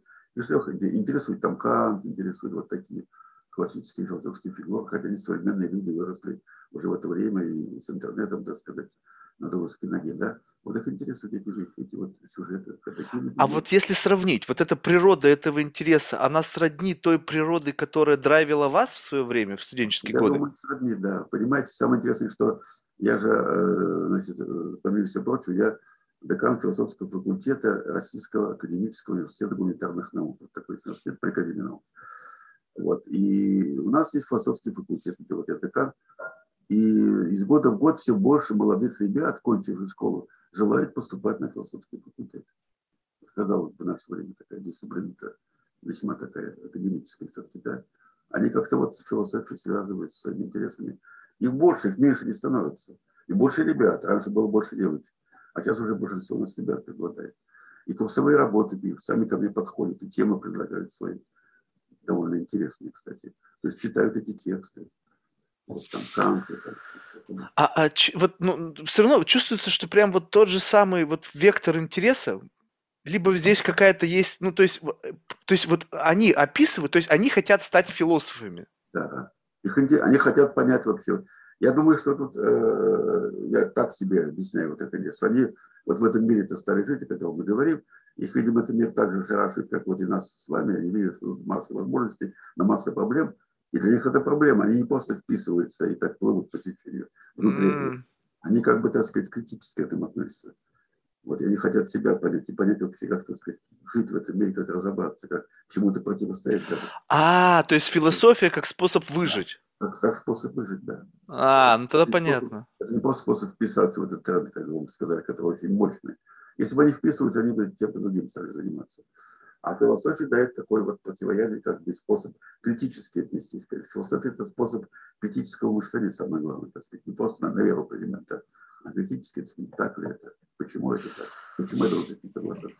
А, а вот смотрите, вот, вот, ну, знаете, как это, как может быть пример из матрицы, да? То есть вот насколько тяжела жизнь, когда ты видишь вот, ну, то есть, вот не просто в процессе, ты как бы вот как просто, как, как само собой разумеешь, сидишь в поезде, несущийся с бешеной скоростью, и что-то там мелькает.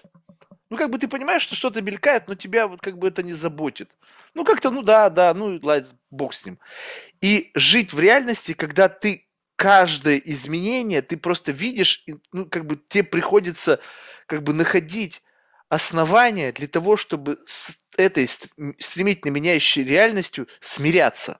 Потому, ну, ты, ты не согласен, тебе не нравится, тебе может быть как бы непонятно, но ты за счет критического мышления, за счет понимания вот этой сложной, сложных волокон переплетения жизни, ты как бы видишь это. И как вот в «Матрице», помните, там один был когда момент, он говорит, слушайте, я хочу обратно в «Матрицу», чтобы ничего об этом не знать, ну, как бы условно жить в розовых очках, пить вино, есть мясо и чувствовать, а не есть там какую-то постную блевотину, которая без вкуса, без цвета, без запаха. Ну и как бы одно, что быть в осознанности, в сознании и как бы понимать все тягости жизни. Такое ощущение, что как будто бы как бы, ну это такой очень тяжелый способ. С одной стороны, как философия, как способ выжить, но с другой стороны, жить в той реальности, когда ты понимаешь вот эту всю тонкости этого этого волокна и несовершенства природы. Вроде как бы болезненно наоборот. Это тяжело, да, это правда. Это нелегкая жизнь. Если философ, настоящий философ, а не просто он там к чему-то приспособился. Это тяжелая жизнь, это нелегкая жизнь, это, это правда. Это тяжелое занятие. Потому что ты не можешь все, так сказать, глотать, принимать. Наоборот, ты что-то будешь от себя отталкивать, понимать, что это нехорошо, что это не так, так быть не должно. Вот, вот это да, это вот люди, которые выбрали такую стезю, так сказать, это выбор, нелегкий выбор, да.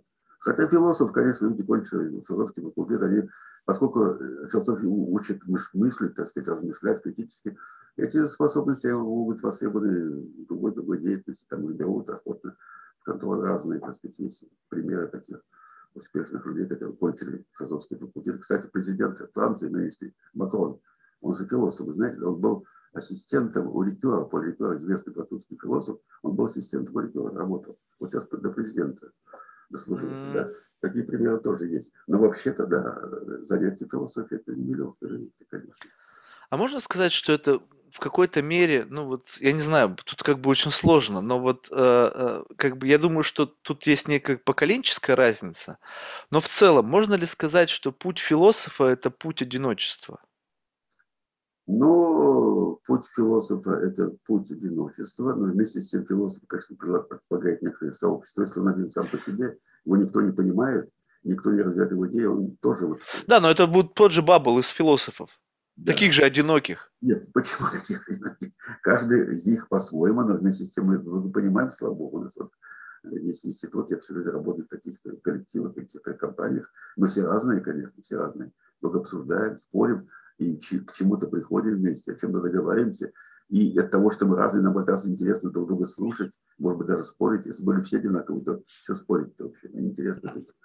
Вот. Нет, э, в чем-то разные, в чем-то в чем-то схожие, в каких-то установках жизненных, во всяком случае, и философских некоторых. У нас тоже есть разные сообщества, есть разные люди. Там, есть у нас сейчас в нашей философии, современной российской, есть разные, так сказать, э, тренды, разные течения, разные группы, да, есть сторонники разных, разных концепций, что раньше было невозможно вроде бы.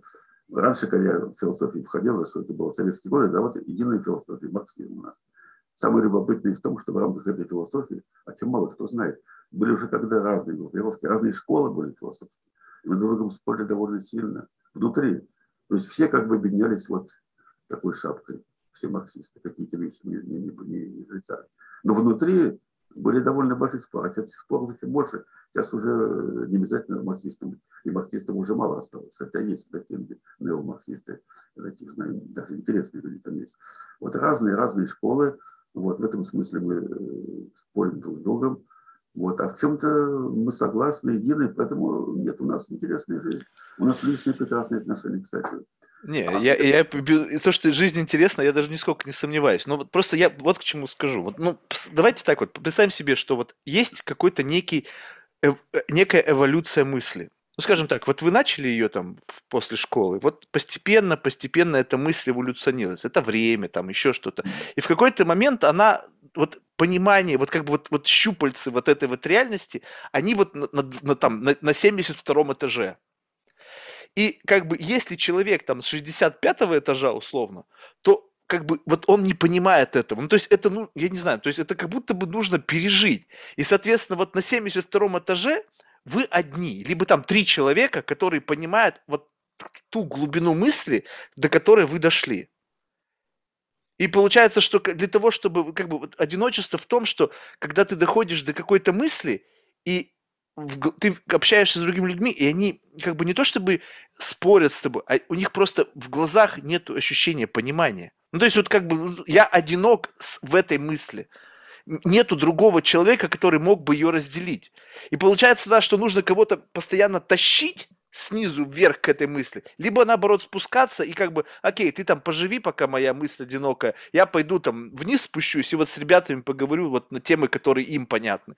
А тут может быть, когда-нибудь появится собеседник, который со мной вот на этом уровне понимания э, поддержит беседу? Ну, в принципе, тот образ, когда вы нарисовали, он возможен, конечно, такая ситуация возможна, но то, что я знаю э, на примере философов, живущих и живших вообще в истории философии, такого, чтобы философ что-то такое там открыл или какие-то идеи сублевал новые, чтобы никто не понимал, был один.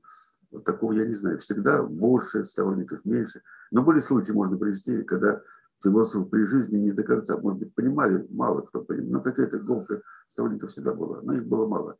А спустя 100, там, 200 лет вдруг он, так сказать, обретает славу. Такие, ну, можно привести пример, вот Киркегор, например, был экзистенциалист датский, это 40-е годы 19 века. Тогда его мало кто понимал. Через сто лет его открыли вообще там бум начался Киркегор. Ну, какие-то люди были, может быть, было их мало. Мало, много, всегда какие-то сторонники есть. Если брать современных философов, всегда какие-то сторонники у них есть. Всегда есть, понимаете, у кого больше, у кого меньше. Чтобы человек вот остался один, никто его не понимает. Вот такого я не знаю, такого нет. Такой, который какой-то вообще какую-то себе несет. Его не, такие тоже случаи есть. Его никто не несет, непонятно что. Вот у меня со мной такого не было. Всегда есть какие-то люди, которые мои идеи разделяют, там на меня ссылаются, там цитируют. Всегда было. Не потому, что там, хотелось мне приятно сделать. Видимо, что-то такое там их задело, понимаете? Ну вот это как? Получается, что они ваши сторонники. Да. То есть они как бы, получается, вслед идут по вашим ну, стопам. Ну, а вы впереди ведь тоже кто-то вас когда-то шел? То есть ну, вы когда-то были тоже сторонником кого-то? Было, да. Я об этом говорил и говорю. Да, когда вот я сказал, когда учился на философском факультете, появились люди, вот, э, которые меня очень сильно повлияли, которые как раз и поделили мой выбор теории познания, как той сферы философии, где я решил работать. Считаю, что там как раз можно наиболее интересно работать. Это были люди, они были такие смутьяны, еретики в те время. 54 год. Что только что умер Сталин, 54 год, еще не был 20 съезда.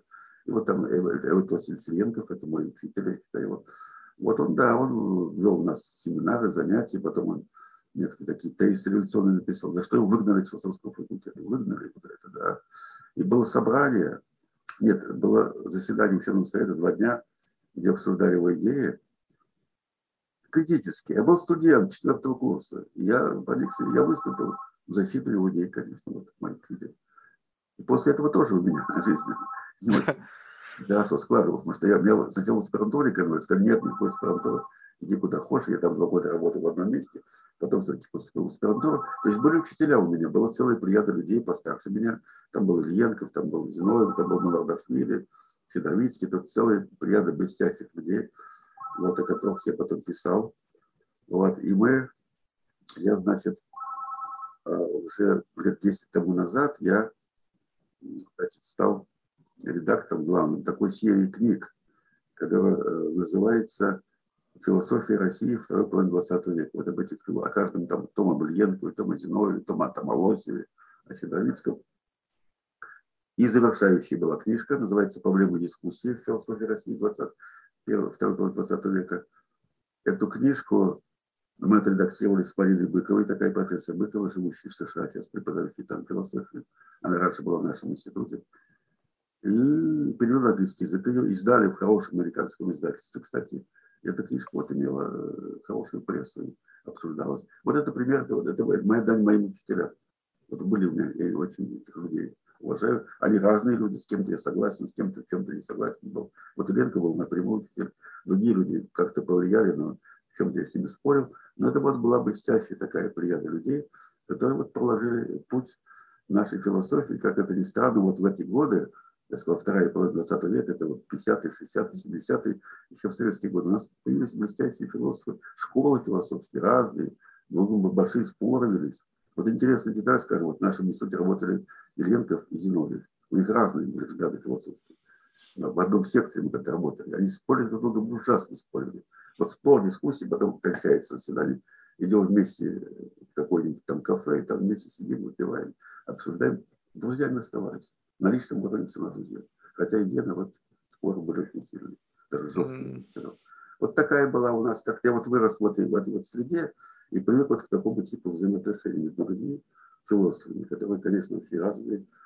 Вот и в чем-то могут не соглашаться, и должны не соглашаться. Философия это, это вся философия. Видите, вот в этом, мне кажется, существенная разница. То есть, как бы вот этот, грубо говоря, а, были какие-то навыки культурного, идеологического сосуществования. То есть такое ощущение, что вот как бы, ну, то есть сама, сама природа вынуждало в какой-то мере, как бы, несмотря на то, что были разногласия, находить способы мирного сосуществования. Была какая-то верхнеуровневая ценность не знаю, там, дружбы, каких-то личных отношений. Сейчас, в силу того, что есть интернет, если тебе кто-то не нравится, ты можешь сделать unfollow, и все. То есть тебе навык вот этого как бы принятия другой инаков, ну, то есть инаковости, другого, другой вот точки зрения, другой какой-то модели мышления, она как будто бы начинает отмирать. То есть вот этот уровень нетерпимости, он растет не, не в силу того, что просто что-то становится какой-то невероятный там абсурд, а просто если ты перестаешь как бы ну, пытаться понять природу человеческой мысли, то есть ты просто делаешь как бы отключить человека и все. Мне кажется, это происходит как бы ну такая ну некая некая деградация вот этой функции терпимости.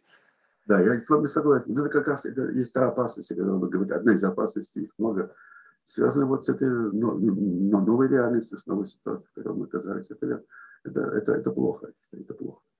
Это плохо для человека, плохо для познания, плохо для науки, для всего. Для жизни человеческой. Потому что так жить нельзя. Вот.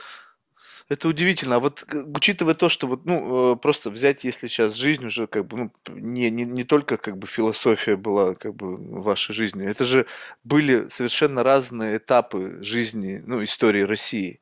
Вот пережить вот, ну, там, получается, довоенные годы, послевоенные годы, и как бы вот период там, не знаю, там, развала, потом период роста, и сейчас. То есть это же прям вот можно как бы взять у каждого из этих периодов, наверняка есть своя краска, свой какой-то флейвор, даже вот, ну, возможно, даже ощущения вот вкусовые какие-то от всего вот этого.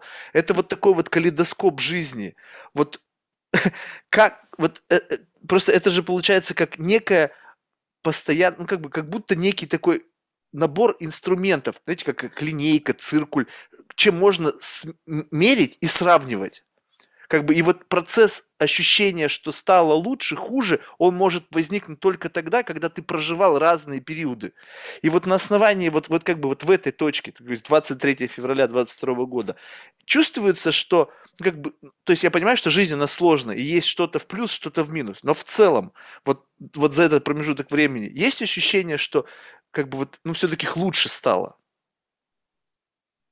Ну да, понимаете, вещь какая, что, что лучше стало для страны, для меня лично, для философии.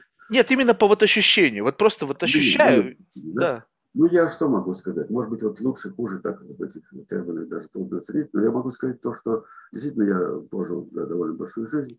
Жил, я, я помню довоенную страну, вы помните, когда началась война, мне было 9 лет уже.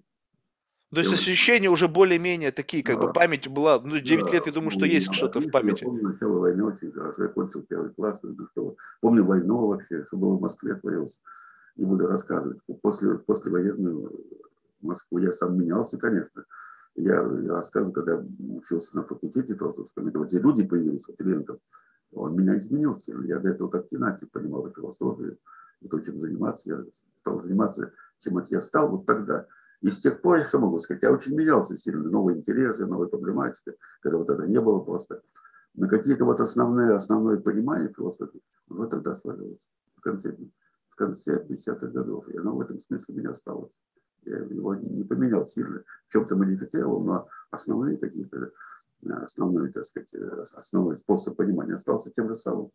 Вот. И что касается меня, я могу сказать, что все-таки я в целом-то э, доволен, так сказать, как у меня сложилась жизнь. Так получилось, и от меня только это зависело. Какие-то случались, нам тоже они играли большую роль в нашей жизни. Вот в этом смысле повезло. Было масса проблем и потерь, сейчас не хочу не говорить, и, и сложности были у меня, и, и, и не буду вспоминать об этом. Но в целом, вот получилось все-таки то, что, чем я хотел заниматься с самого начала.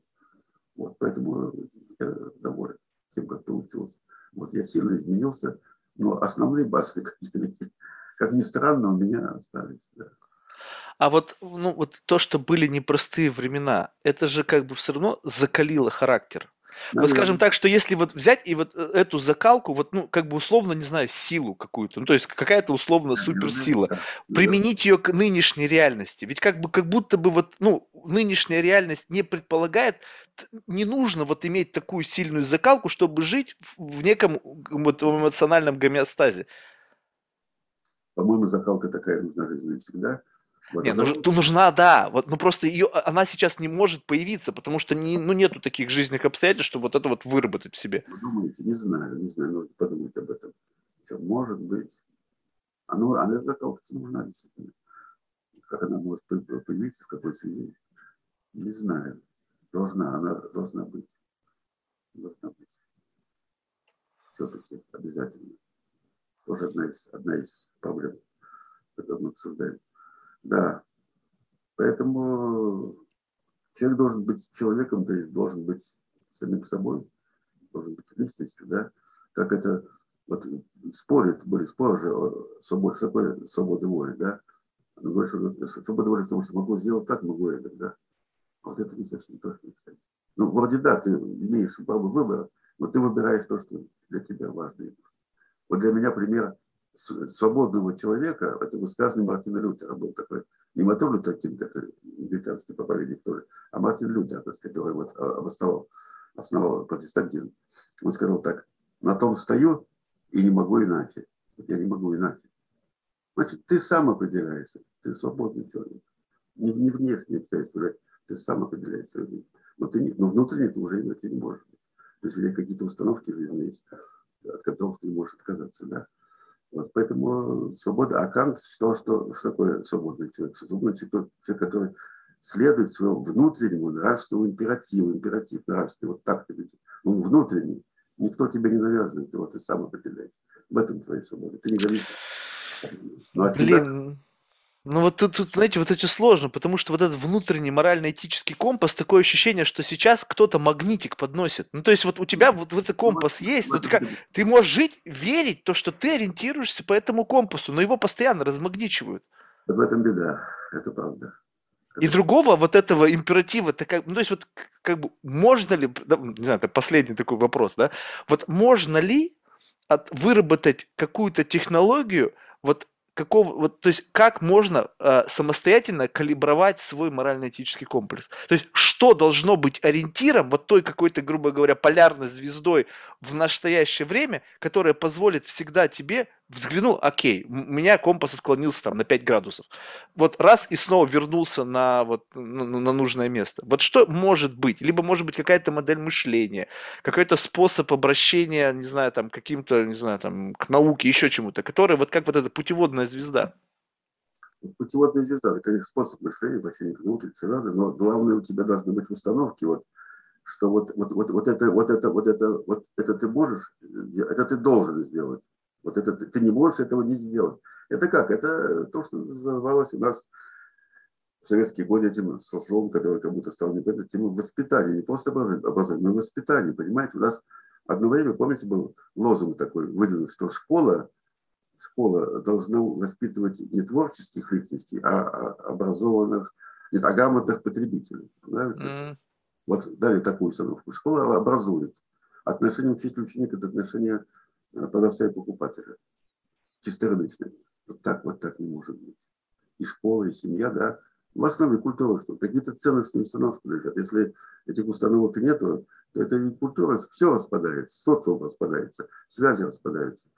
Поэтому вот это вот, вот это вот вещи, это установки нравственные, конечно, прежде всего, они закладываются эти вещи. Это школа, это семья, это литература соответствует, что ты читаешь, да. А что сейчас читают? Не буду сейчас рассказывать. Вот это вот, если этого нет, то ну, ты, ты не человек, ты, ты продукт, так сказать, ты продукт субрикованный, да, вот этими внешними всякими инстанциями. Тебя фабрикуют так, это, с тобой можешь что угодно делать, манипулировать тобой, направлять куда нужно.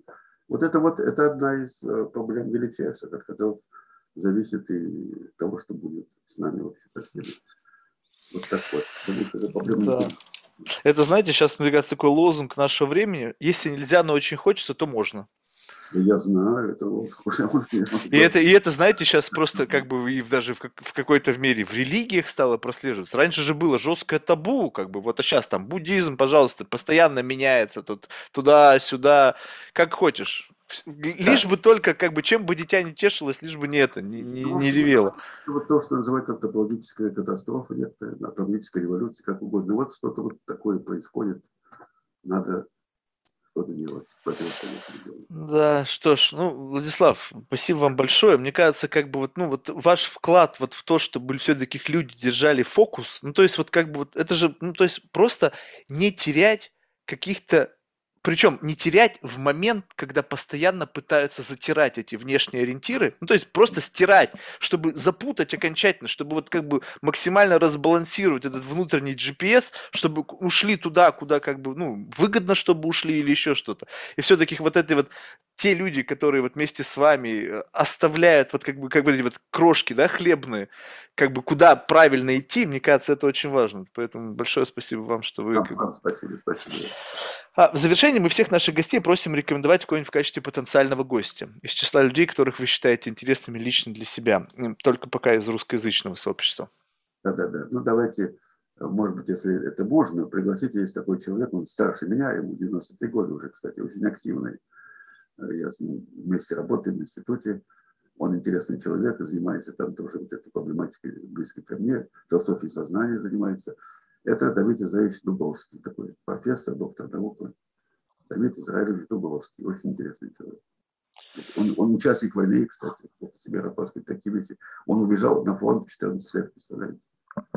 Убежал на фронт и был потом сын полка до конца войны воевал. Вот такой человек. Удивительно. Что ж, спасибо большое. Всего вам самого лучшего. Главное, крепкого здоровья. И не сдаваться в борьбе. Спасибо вам большое. До свидания. До свидания.